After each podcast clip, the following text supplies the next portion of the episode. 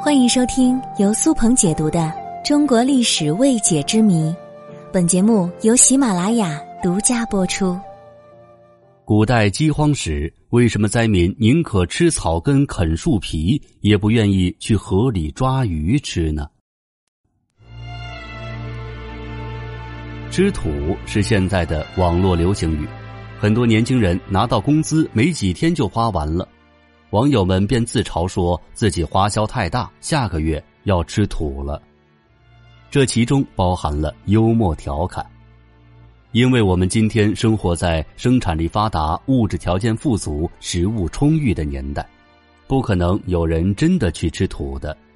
但是在生产力并不先进的古代，当饥荒来临时，身处在深山老林里的居民，因为环境的物产丰富，农业生产的粮食并不是他们的主要食物来源，他们更多的时候可以通过捕猎、摘野果来度过饥荒之年。再加上山里的居住条件不如城市，因此呢人烟稀少，山中丰富的自然资源完全足够供这些居民度过灾荒。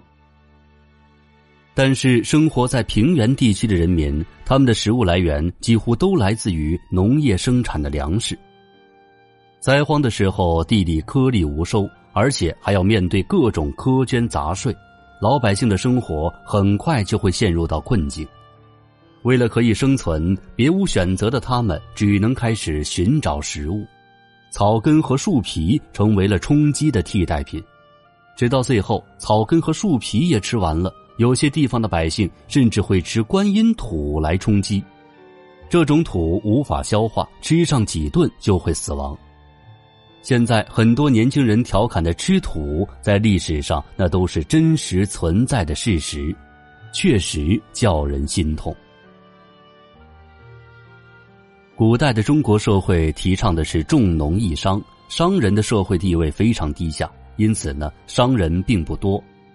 在灾荒年间，虽然会有少量的商贩售卖粮食，但是价格会非常高，穷苦的百姓根本买不起，他们只能靠政府救济。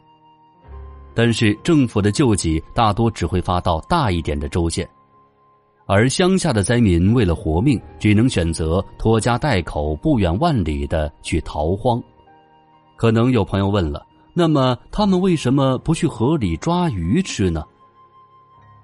问这句话的你们，可能是和晋惠帝的那句名言“何不食肉糜”同出一辙。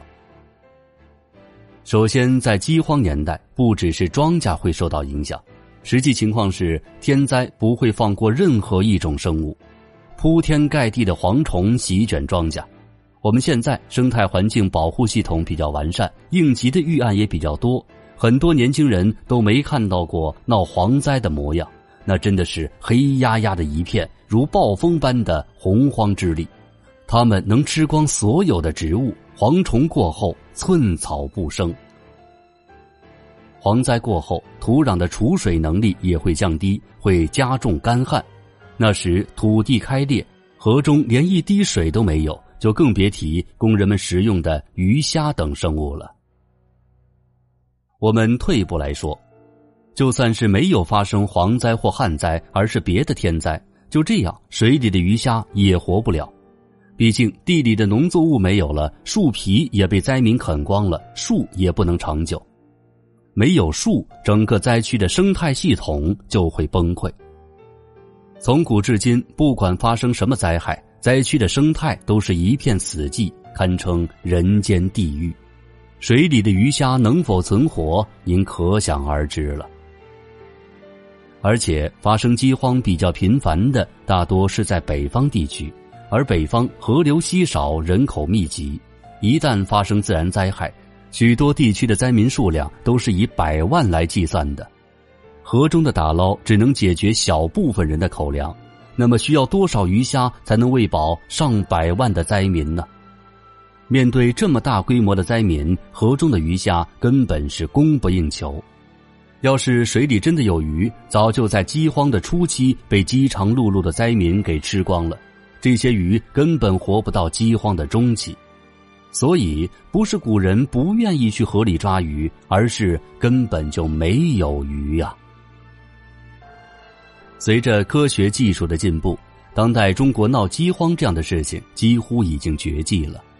今天的中国人们在家里舒舒服服的躺着，动动手指，一份美食就会如约而至。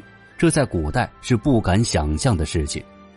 相比于古代，今天的我们真的是无比幸福了。说到这儿，我们不得不感谢一个人，你知道他是谁吗？欢迎各位在节目下方留言评论，我将在评论区揭晓答案。